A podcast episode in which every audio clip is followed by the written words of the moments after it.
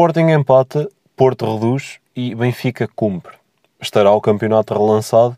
Is an introduction really necessary for someone we all know so well?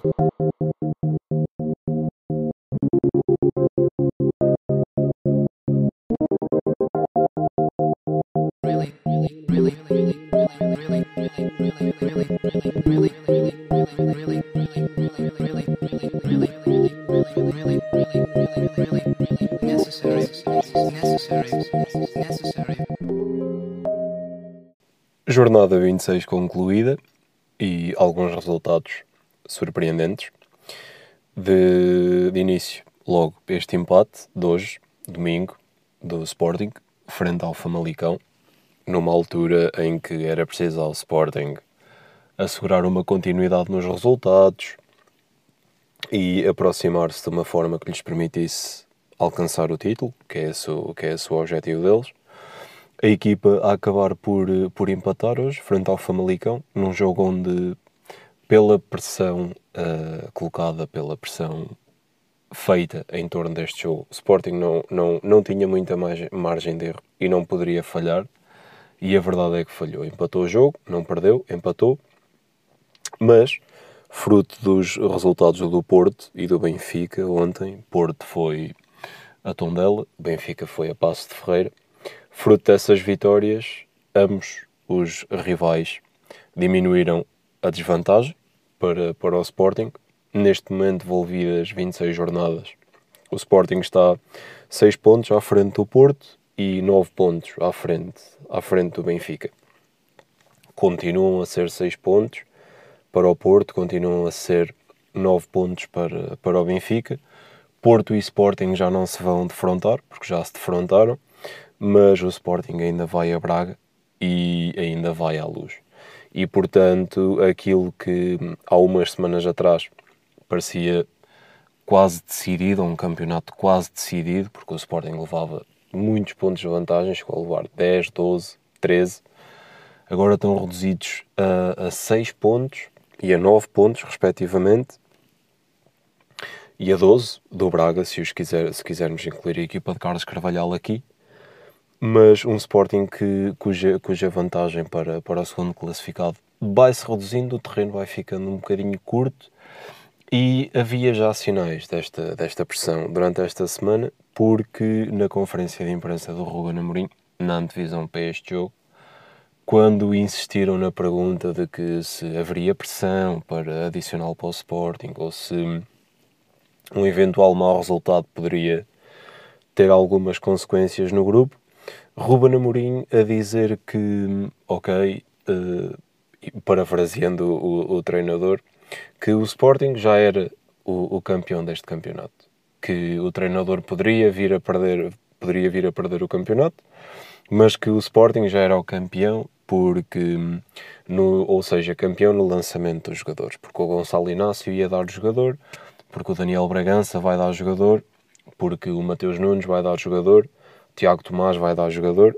e eu entendo a necessidade de Ruben Amorim se defender e de, de, de partir para, para este discurso. Ainda assim, não acho que um treinador que vai à frente e com alguma vantagem deva, deva não assumir esta, esta responsabilidade e entrar por, por este texto, porque de facto começa a haver alguma pressão em torno do Sporting, de facto aquela equipa jovem e não tão experiente quanto isso começa a sentir essa, essa, essa pressão. E a dada altura, pelo menos no jogo de hoje, dá a sensação de que a equipa quer fazer mais e quer responder e quer voltar às vitórias. E é urgente que o Sporting volte, volte às vitórias, mas falta alguma coisa. A bola o último passo falha, a bola é metida com algum nervosismo, o drible que antes saía bem agora já não sai tão bem, e isto são coisas que todas somadas fazem com que a equipa perca intensidade, fazem com que a equipa perca crença, fazem com que a equipa perca a tal estrelinha. Porque o Sporting acaba por fazer um bom jogo hoje, frente ao Famalicão. Tem muitas oportunidades para, para, para, para ganhar o jogo, faz um 1-0 através do Pedro Gonçalves, num contragolpe logo depois, depois do gol, dois minutos depois, sofre o gol do empate, mas ainda assim até ao final do jogo. As oportunidades para, para fazer o 2-1 no jogo foram muito mais do Sporting, sempre, e não tanto do Famalicão. O Sporting teve inúmeras oportunidades para fazer o 2-1, mas nunca conseguiu lá chegar. Ora porque a bola batia no defesa, ora porque o remate saía por cima, ora porque na hora de finalizar não havia, não havia um momento de decisão, e isso acabou por, por, por pesar na, na equipa. Os minutos iam passando, os jogadores vão olhando para o relógio, começa a surgir algum, algum nervosismo em torno do, do resultado, e depois, mesmo no final, há aquele lance sobre, sobre o jovem Cabral de, de, de potencial grande penalidade que, a ser assinalada, poderia mudar o rumo disto e neste momento poderíamos estar a falar de que o Sporting manteria, manteria a distância, de que num momento de decisão ou num momento importante o Sporting dizia presente e ganhava o jogo. Mas o que é certo é que foi já o segundo empate seguido para, para a equipa de Ruben Amorim. Um empate que surge na antecâmara de, de uma ida do Sporting ao Farense, um terreno difícil, mais que não seja porque o Farense precisa de pontos para, para assegurar a manutenção. O Farense, envolvidas estas 26 jornadas, está 3 pontos abaixo da, da linha d'água, abaixo do Boa Vista, que é 15 e qualquer ponto que estas equipas agora do final da tabela, Nacional, Farense, Marítimo, Boa Vista, mesmo o Famalicão, o ponto hoje do Famalicão é importantíssimo. Famalicão a situar-se no, no 14, dois pontos acima, acima do Boa Vista. Mas todos os pontos, todos os pontinhos que, esta, que estas equipas consigam, consigam amealhar serão importantes nesta, nesta fase final da, da época. Daí que não esteja só difícil para o Sporting, vai estar difícil também para o Porto, vai estar difícil também para o Benfica. No entanto, é o Sporting que neste momento precisa de, de, de reavivar alguma chama dessa do, do campeonato e as, as saídas não, não, não são propriamente fáceis e os jogos que o Sporting tem pela frente não são propriamente fáceis. Tem esta saída agora a, a Farense, será uma saída certa, certa, certamente difícil. Isto no, depois de dois jogos, depois do jogo do Porto, que foi a Tondela vencer por 2-0 na ressaca da derrota frente ao, ao Chelsea para a Liga dos Campeões. Um, um Porto de europeu, um Porto que a meio da semana jogou para a prova mais importante da, da Europa e que acabou por fazer um bom jogo frente ao Chelsea. O jogo foi em Sevilha, fruto destas restrições de, de viagens entre Portugal e, e Inglaterra a não permitir que o jogo se realizasse aqui primeiro e depois em, em Londres. Ambos os jogos da primeira e segunda mão serão realizados em, em Sevilha e realmente nesta primeira mão o Porto uh, a perder contra o Chelsea por 2-0.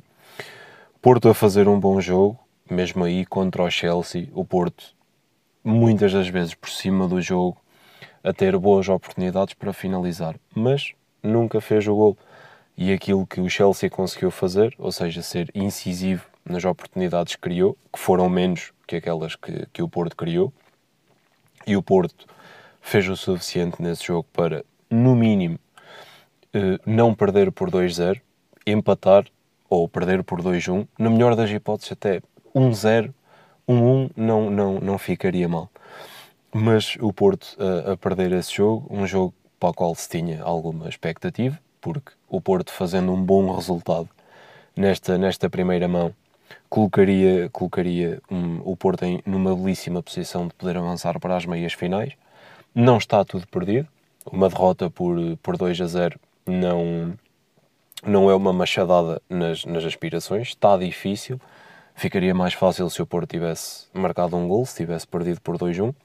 Mas o Porto vai à segunda mão com 2-0 Porto é uma equipa que já provou ser capaz de fazer golos a qualquer equipa e certamente nesta segunda, nesta segunda mão vai à procura do gol que possa relançar a eliminatória e possa relançar a esperança num, na obtenção de um resultado que lhes permita avançar para as meias finais da Liga dos Campeões. Mas já depois desse, desse jogo, novamente o Porto a jogar para o campeonato e quando se esperavam pernas cansadas, um terreno difícil como é, como é o, estádio do Tondela e as visitas a Tondela, o Porto a acabar por, por ganhar por 2-0. golos de Tony Martínez, primeiro, e depois do Taremi, a, a carimbar a vitória portista. E, muito naturalmente, o Porto a, a cumprir os mínimos possíveis, porque agora Porto, Benfica e Braga, já não faltando do Passo Ferreira, porque está muito mais distante, mas a grande tarefa destas três equipas é ir amealhando o máximo de vitórias possível para ver em que lugar da tabela terminam.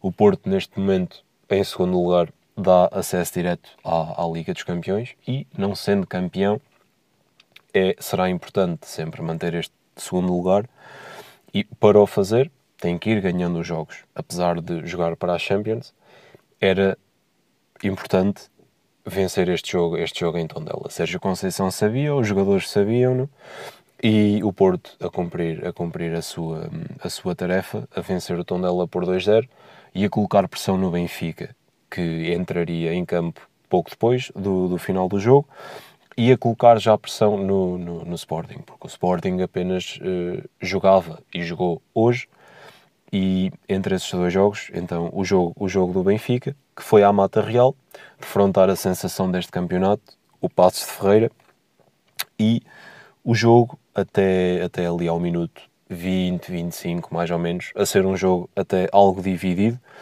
Nenhuma das equipas a praticar um futebol, um futebol deslumbrante, mas duas equipas que se mostravam eh, com trabalho e que, que taticamente até, até estavam a ter duelos interessantes. O Benfica com um twist de entrar novamente com três centrais, porque entrou com Lucas Veríssimo, Otamendi e Vertonghen na linha, na linha de trás. Jorge Jesus já o tinha avisado que poderia ser possível ver o Benfica a voltar a este, a este sistema tático no, no futuro. Muitos comentadores, muitos analistas diziam mesmo que esta poderá ser a tática de, de futuro do Benfica, se calhar para o que restava da época e para até para a próxima época, porque é uma tática que vem sendo, que vem sendo trabalhada e agora Jorge Jesus tem os recursos humanos para recorrer a essa tática mais vezes, mas, na minha opinião pessoal, isto encaixa apenas naquilo que é a ideia de jogo de Jorge Jesus e em algo que ele já disse algumas vezes, que é no futuro, e vemos isso também noutros campeonatos, as equipas terão que ser capazes de no próprio jogo e no decorrer do próprio jogo, adaptar-se a vários sistemas táticos, porque o jogo, em diferentes momentos, pede coisas diferentes.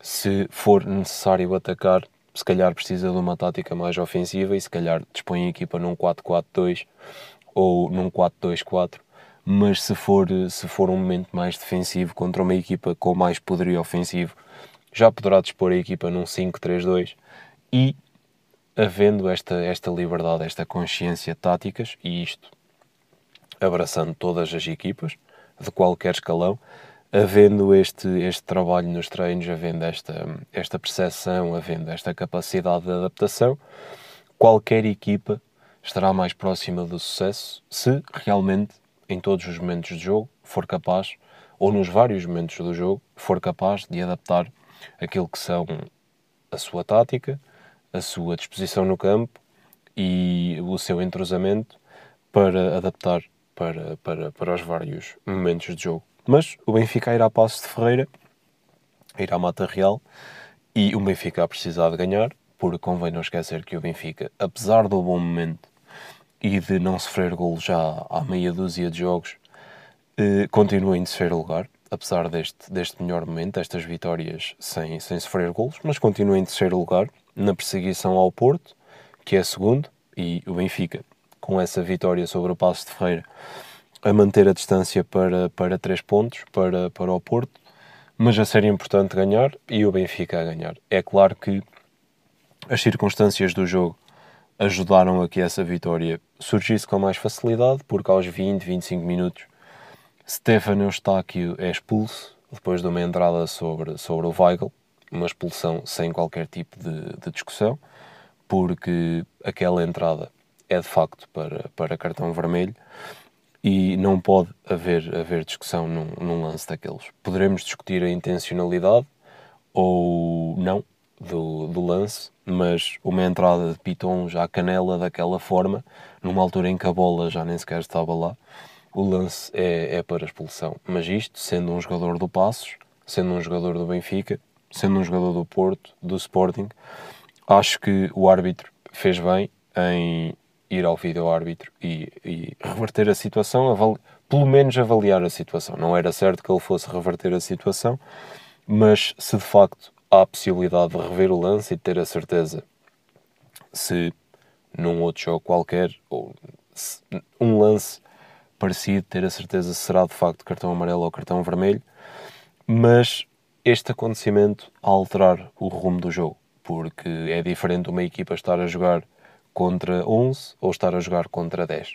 Ainda que na teoria sejam duas coisas muito parecidas, porque mesmo que seja um, um defesa a ser expulso, na grande maioria das vezes o que as equipas fazem é, se tiverem entrado em 4-4-2, começam a jogar em 4-4-1. Baixam o bloco, encostam as linhas e muitas das vezes até se torna mais difícil uma equipa jogar contra 10, porque os espaços são mais reduzidos e a equipa que está com menos um vai abdicar de atacar, vai guardar as energias para defender e muitas das vezes o jogo até se torna mais difícil quando a jogar, a jogar contra 10. Não foi o caso. O Passos de Ferreira, mesmo a jogar com, com 10, tentou jogar o jogo pelo jogo, tentou ir em busca da, da, da sua sorte, mas a jogar contra 10, o Benfica a ser capaz de descobrir os passos e a resolver um jogo que até estava difícil, até à expulsão. Não se via um Benfica muito, muito fulgurante, não se via um Benfica até com nenhuma assertividade ou quase nenhuma assertividade no passe e no último passe. Os jogadores algo perdidos em campo, sem grandes ideias de jogo. Mas depois da expulsão, o jogo uh, a virar completamente e o Benfica a obter um resultado que me parece pesado para aquilo que é a realidade do Passos Ferreira e para aquilo que tem vindo a ser a equipa do Passos Ferreira durante esta época. Se há dois meses ou há mês e meio dissessem que o Benfica vai a passos e ganha por 5-0, ou qualquer outro dos três grandes que iria a Passos de Ferreira e ganharia por 5-0, não, não, se, não se acreditaria, porque, e mesmo este resultado não apaga aquilo que o Passo Ferreira fez durante este campeonato, aquilo que a equipa de Pepa fez durante este campeonato, mesmo perante estas, estas vicissitudes do jogo. Passo Ferreira tentou ir em busca da sua sorte, nunca conseguiu, não conseguiu sequer marcar um golo, mas como é óbvio, este, este, este cartão vermelho a, a decidir o jogo ia permitir à equipa de Jorge Jesus fazer aquilo que o Porto Sérgio Conceição já tinha feito, ou seja, ganharem as suas deslocações, ganharem os seus jogos, que por acaso eram duas deslocações difíceis, Porto e Benfica a conquistarem o número total de pontos, três pontos, e a colocar em pressão naquilo que o Sporting acabaria por fazer hoje. Uma pressão que acabou por dar frutos, porque ambos reduziram as, as distâncias para o Sporting. Nesta altura, o Porto está a 6 pontos do primeiro lugar, o Benfica passa a estar a 9 pontos do primeiro lugar. E o que é que isto quer dizer? Quer dizer que um qualquer próximo deslize do, do Sporting nestas próximas jornadas, nestas jornadas muito vindouras, próxima jornada ou depois a, a outra jornada seguinte, podem ditar muito daquilo que poderá ser o campeonato, caso o Porto também não escorregue e caso o Benfica também não escorregue. Porque aquilo que parecia uma coisa quase, quase decidida há umas semanas está longe de estar decidida, porque analisando o calendário, o Sporting, nesta próxima sexta-feira, já esta semana, vai ao terreno do Farense. Ao passo que o Benfica recebe o Gelo Vicente e o Porto tem uma deslocação, também ela difícil, ao terreno do Nacional. Um Nacional que vem cá embaixo na tabela, precisa, de, precisa urgentemente de ganhar e de conquistar pontos se quer realmente ainda sonhar com, com a manutenção na primeira, na primeira divisão. E esta saída do Porto vai ser difícil, principalmente porque vai acontecer depois da segunda mão da, da Liga dos Campeões. O Porto joga contra o Chelsea no, no decorrer desta semana, volta à Sevilha para, para enfrentar o Chelsea e depois dessa viagem terá de se deslocar à Madeira para jogar para, para o campeonato no terreno do Nacional, que historicamente já é a Choupana, é um terreno difícil para qualquer um dos três grandes, sempre que lá vão. Nestas condições, nestas circunstâncias, será um jogo certamente, certamente difícil. Portanto, muito do que vai ser a próxima jornada pode ditar ou não alterações, alterações na, na classificação. Era a minha opinião pessoal que as três equipas iriam acabar por ganhar nesta, na, na corrente jornada, porque eu não via propriamente o Benfica a deslizar, apesar de ser uma deslocação difícil, ou o Porto a deslizar, apesar de ser uma deslocação difícil, ou o Sporting a deslizar porque precisava de o fazer, por três motivos muito distintos. O Benfica porque queria afirmar o seu bom momento e para isso precisava da vitória. O Porto porque vinha de uma derrota na Champions e precisava urgentemente de ganhar para, no fundo, eh, dar uma prova de força. E depois o Sporting porque precisa realmente de, de, assegurar o bom momento e de voltar ao bom momento. E, na minha opinião, até em discussão com, com um amigo, ele perguntava-me o que é que eu achava desta, desta 26 jornada e eu disse: os três grandes vão, vão acabar por ganhar. Poderá surgir qualquer coisa, mas acho que os três grandes vão acabar por ganhar. Acabou por não acontecer, ganharam os dois de trás, empatou o, o líder do pelotão e a 27 jornada tem esses, esses jogos com o acrescento de um bom jogo em antecâmara. O, a equipa de Carlos Carvalhal, o Braga, visita, visita o Rio Ave. Depois, na jornada 28, o Benfica, com uma deslocação difícil ao terreno do, do Portimonense. O Porto recebe o, o Vitória de Guimarães e o Sporting recebe a, o Belenenses, o Belenenses Sade. Portanto, estas próximas duas jornadas são a antecâmara de um jogo que poderá ditar ainda mais em relação a esta classificação, porque é quando o Sporting vai a Braga, domingo 25, 25 de, de abril. Portanto, estas, estas próximas jornadas serão, serão decisivas para, para aquilo que poderá ser o desenho final da, da classificação deste campeonato. Um Sporting que é líder e que ainda merece ser líder e merece ter, ter, ter o sucesso, porque trabalharam para isso, têm vindo a ser, a ser regulares na, nos resultados e nos, na obtenção dos resultados. Um Sporting que ainda não perdeu, apesar de ter, apesar destes dois empates seguidos e de ter vindo a perder alguns pontos e algum gás. É um Sporting que ainda está invicto nesta, neste campeonato, convém dizer isso. 26 jogos ainda não perderam vez nenhuma e isso é algo assinalável para uma equipa jovem para uma equipa com um treinador jovem, com ideias muito vincadas e que tem vindo uh, a trabalhá-las bastante, porque nota-se que o Sporting é uma equipa de, de, muito trabalho, os processos do Sporting envolvem muito trabalho, mas é um Sporting que ainda não perdeu qualquer jogo e tem ainda possibilidades de estender, quem sabe até ao final do campeonato, seria algo louvável, mas tem ainda a capacidade de estender esta, esta invencibilidade. E é curioso perceber até quando o Sporting poderá ser invencível, mesmo pesando a, a possibilidade de eles poderem, de eles poderem uh, perder pontos no, no caminho. Antes de terminar o, o nosso campeonato, só dar duas notas em relação a acontecimentos que envolveram esta, esta jornada. O Rio Ave visitou o terreno do Bobista, foi ao Bessa empatar 3-3, num empate que caiu no, ao cair do pano, mesmo no, no último minuto, por, por um gol de Fábio Coentrão. E na sequência desse gol, o treinador do Rio Ave, o Miguel Cardoso, a ter alguns gestos que não são próprios de, de um terreno de jogo, que não são próprios do, do futebol e que não devem acontecer a quando um jogo de futebol. O treinador do Rio Ave, Miguel Cardoso, para quem não viu, fez dois manguitos na direção do, do banco do, do, do Boa Vista e esse gesto não pode ser aceito. Tem de ter intervenção por parte, por parte da Liga, por parte das instâncias, porque todos somos humanos, todos podemos errar.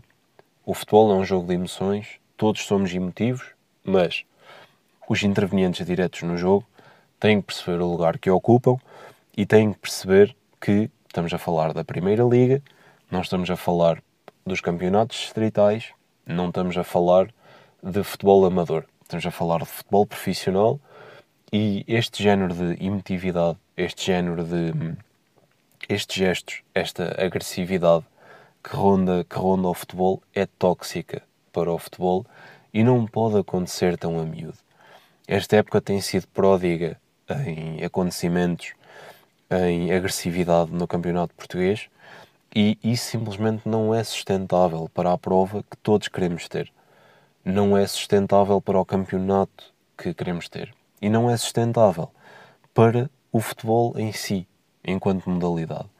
Portanto, este gesto do Miguel, do Miguel Cardoso é de condenar veemente, porque não, não, não se pode ter este, este género de atitudes para com o adversário e não se pode ter este género de atitudes, ponto. Portanto, é algo que deve ser, que deve ser falado, é algo que deve ser reunido, é algo que deve ser discutido entre as altas instâncias da Liga. Se for preciso, fazer uma reunião com os clubes e dizer isto não pode acontecer. Não para o futebol que pretendemos, que pretendemos ter e não para o futebol português.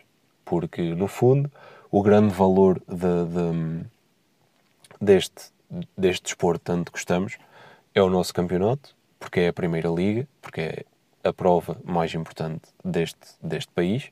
Temos a nossa taça de Portugal, que é a prova rainha, mas temos que defender a primeira liga. E a primeira liga não pode ter estes, estes gestos, não pode ter estas atitudes, e os intervenientes têm que perceber que estão na primeira liga, independentemente do que isso represente, independentemente de não ser tão importante como o campeonato inglês, o campeonato espanhol, nem tão mediático como o campeonato italiano, por exemplo, mas temos que perceber que estamos na primeira liga e a nossa emoção não pode toldar a razão, não pode toldar aquilo que é, aquilo que é o raciocínio. A segunda nota em relação à, à proposta de, que adveio de, uma, de, uma, de um estudo da Liga que pretende uma redução de 18 para 16 equipas do nosso campeonato já, já em, na época 22-23. Na minha opinião, esta redução faz todo o sentido. Outra das propostas que, que, veio, que veio ao de cima foi a de um, o terceiro classificado, o antepenúltimo classificado, disputa um play-off com o vencedor do jogo entre terceiro e classificado da segunda liga para disputarem a promoção barra despromoção, ou seja, imaginemos neste campeonato atual 18 e 17 descem diretamente, 16 aguarda pelo vencedor do, da primeira divisão, 16 aguarda pelo vencedor do jogo entre terceiro e quarto classificado da segunda divisão e o vencedor desse jogo iria defrontar o décimo, o décimo sexto para perceber se o décimo sexto ficaria na primeira divisão ou se o terceiro barra quarto da segunda liga subiria à primeira divisão. E isto foi a proposta. Ainda não se percebeu bem se esta proposta é só para essa época em específico, por causa do Mundial de 2022 no, no, no Qatar, ou se é algo para ter em consideração para outras épocas, ou a partir dessa época. Na minha opinião, isso faria todo o sentido que fosse algo a manter para as outras épocas, porque precisamos urgentemente reduzir as equipas do nosso campeonato, precisamos urgentemente aumentar a competitividade do nosso campeonato e a redução das equipas, mais a criação de um play-off de promoção-despromoção acessório àquela que já é a promoção e a despromoção que normais nos nossos campeonatos, ou seja, duas pela troca de duas, duas últimas pelas duas primeiras, viria a auxiliar a essa competitividade. Porque num campeonato de 16 equipas, se as duas últimas descessem, último e penúltimo, ou seja, 16 e 15 desceriam, o que colocaria o 14 na, na, a disputar um playoff. Ou seja, o 14 não seria um lugar de, de garantir a permanência, porque na, na disputa desse playoff o 14 ainda poderia descer. Ou seja, num campeonato a 16, onde três equipas pudessem descer, iríamos ter as equipas a lutar pelos 13 lugares cimeiros. E se atentarmos ao nosso campeonato, como o temos agora, vemos que seria, seria muito renhido e seria, seria muito difícil para, para as equipas e seria muito competitivo para, para as equipas conseguirem garantir esses, esses lugares. Porque certamente as equipas não iriam adiar as, o, a intensidade e a conquista de pontos para as últimas jornadas quando estivessem aflitas. Porque a aflição iria começar logo na primeira jornada ou logo na segunda jornada. Porque se agora estar em décimo lugar até um lugar de, de algum conforto, porque ainda há oito lugares até, até ao último lugar, num campeonato a 16, onde três pudessem descer, estar em décimo lugar é estar próximo da zona de descida. E isto ia fazer com que as equipas dessem à caneta. Ia fazer com que as equipas repensassem aquilo que é o tempo de jogo, repensassem aquilo que é a intensidade de jogo. Por consequência, isto iria auxiliar as nossas equipas grandes, as nossas equipas com as competições europeias e, com o tempo, isto iria criar condições a que as nossas equipas grandes, as, as equipas que vão às competições europeias, conseguissem ombrear com as outras equipas, conseguissem ter intensidade que as permitissem disputar os jogos com as equipas de outros países. Portanto, eu acho que o futebol português teria tudo para, para ganhar, ou teria a ganhar com esta decisão a título definitivo, se esta decisão fosse realmente a título definitivo.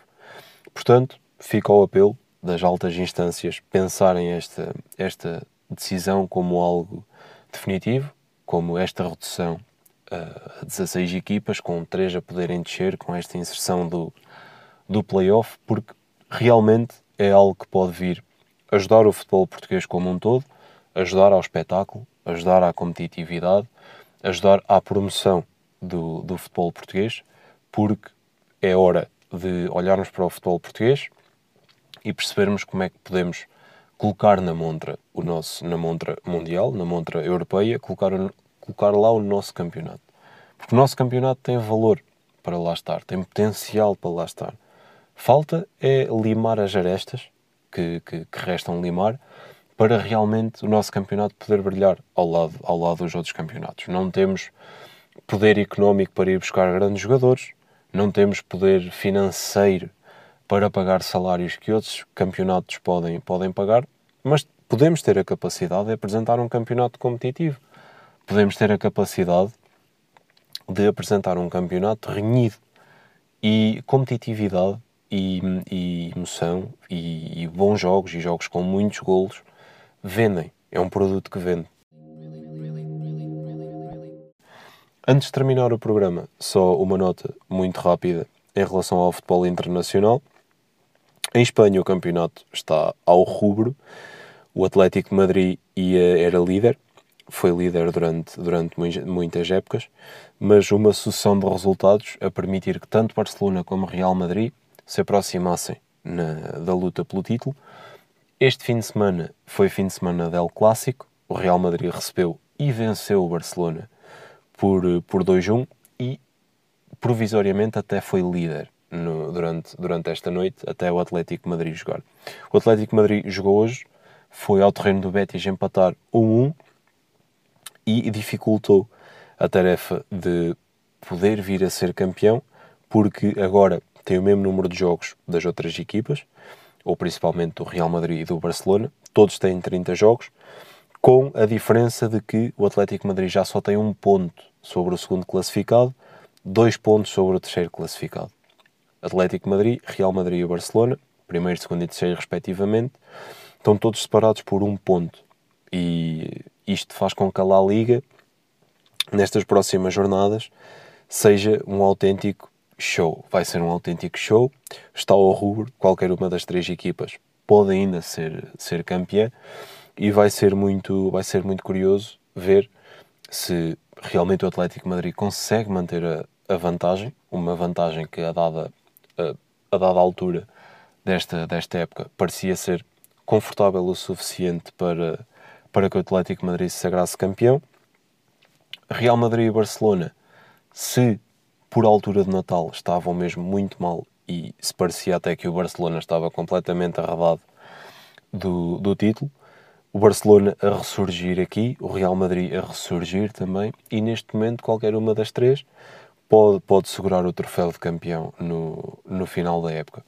Saltando para a Inglaterra, hoje foi dia de hum, Tottenham-Manchester United. Durante esta semana vieram notícias ou vieram relatos de que o Tottenham já estaria a considerar o despedimento de José Mourinho do comando técnico dos Spurs.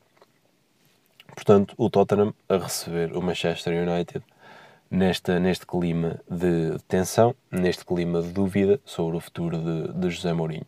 Seria importante José Mourinho ganhar este jogo frente ao Manchester United porque era um jogo difícil, porque era, era, era um jogo que poderia recolocar o Tottenham mais próximo dos lugares europeus. O, o Tottenham neste momento está fora dos lugares, dos lugares europeus. O jogo até começou de feição para, para o Tottenham, para a equipa de José Mourinho, mas o Manchester United acabaria mesmo por vencer por 3-1, a cimentar o segundo lugar, Manchester United, a equipa de, de Bruno Fernandes, e do outro lado, Mourinho cada vez mais fragilizado, quando em novembro Mourinho parecia lançado para uma época de, de sonho, Tottenham era primeiro classificado, estava nas provas europeias, estava a praticar um bom futebol, parecia lançado para uma, para uma boa época, tudo se desmoronou, Mourinho voltou a ser criticado, Mourinho voltou a ser, ou a sua qualidade voltou a ser colocada em causa e neste momento há até algumas nuvens que pairam sobre aquilo que pode ser o, o futuro de José Mourinho no, à, frente, à frente do Tottenham. Dire... Sei que a direção do, do Tottenham pesava o facto de Mourinho se poder apurar para as competições europeias ou não, porque isso poderia ter um peso diferente no despedimento do, do treinador português. A conquista da, da taça da Liga, que o, o Tottenham está na final frente ao Manchester City de Pep Guardiola também poderá pesar nessa, nessa, nessa decisão. É um facto que José Mourinho conquistou troféus por todos os clubes por onde, por onde passou até hoje. Poderá fazê-lo no Tottenham e fazer com que o Tottenham conquiste um troféu quando há muitos anos que não conquista, que não conquista qualquer troféu. E, caso isto acontecesse, realmente José Mourinho continuava com essa, com essa senda, a de conquistar troféus em todos os clubes por onde passa. Outra das sendas que Mourinho vem sendo, vem sendo muito, muitas vezes repetitivo, ou vem sendo algo comum agora nestas últimas passagens, é que Mourinho foi despedido no Chelsea em 2015, voltou a ser despedido do Manchester United em 2018 e agora está no caminho para, ou fala-se que pode vir a ser despedido também, também do Tottenham. Portanto, as últimas aventuras de Mourinho a terminarem sempre da pior forma, num despedimento, sempre envolto em crítica, sempre envolto em maus resultados e uma vez mais Mourinho nessa posição, na posição de ser criticado, na posição de lhe poderem apontar maus, maus resultados e aguardamos para ver, para ver qual é o desfecho e se realmente Mourinho ou se a direção aguenta Mourinho na, na, no comando técnico dos Spurs, do Tottenham, até essa final com, com o Manchester City de Pep Guardiola. Pessoalmente, eu acho que o irão fazer e irão dar a oportunidade a Mourinho de, de conquistar esse, esse troféu, só se realmente a direção não, não achar que existem essas condições ou se os resultados começarem a desaproximar muito a equipa de Mourinho dos lugares, dos lugares europeus. Ainda é possível lá chegar, mediante a conjugação de, de bons resultados e de algumas corregadelas de adversários, que, sendo no campeonato inglês, pode acontecer, mas realmente Mourinho tem essa possibilidade. Resta saber se a direção o vai manter e se depois Mourinho será capaz de, de conquistar esse troféu. Esperamos que sim, é um treinador português, é um treinador pela qual todos temos, e eu em particular, noutro especial carinho pelo seu, pelo seu passado, pelo aquilo que, que deu ao futebol português, pelo prestígio que emprestou àquilo que é o, o treinador português e espero que saia desta situação. Gostaria que voltasse aos bons resultados, gostaria que não lhe apontassem o rótulo de ultrapassado, e o rótulo de treinador da pré-história, porque acho que é um sabedor do futebol e acho que tem. Neste momento não tem condições, mas acho que tem o que é necessário para voltar a, a pegar num projeto e, e, a ser feliz. Falamos de Mourinho, já foi o Special One, já foi o Happy One, já foi o Normal One, agora aparenta ser o The Losing One, mas o meu desejo é que volte novamente a ser o Normal One, o Happy One e, se possível, quem sabe até o comando da Seleção Nacional, mas não digam a ninguém que eu disse isto, voltar realmente a ser o Special One. É isto que eu espero para Mourinho. Espero sempre o, o melhor dos nossos portugueses lá fora. Mourinho não está a tê-lo. Bruno Fernandes mais feliz. Ronaldo em Itália também a Juventus vai, vai, vai ganhando alguns jogos, mas já está muito longe do, do primeiro lugar da, da Série A. André Silva na, na Alemanha farta-se marcar golos, tem sido muito importante no Eintracht. Tenho a certeza que, que a turma de Frankfurt vai tentar manter, vai tentar manter o, o atacante português nas suas fileiras, vai tentar tudo e temos de ver como acabam estes campeonatos. José Mourinho numa má posição, João Félix a poder ser campeão, Ronaldo sem oportunidade de ser campeão, muito, muito em princípio, e em França, José Fonte e o Lille de José Fonte ali a ombrear com, com, com o PSG para, para ver quem, quem é campeão.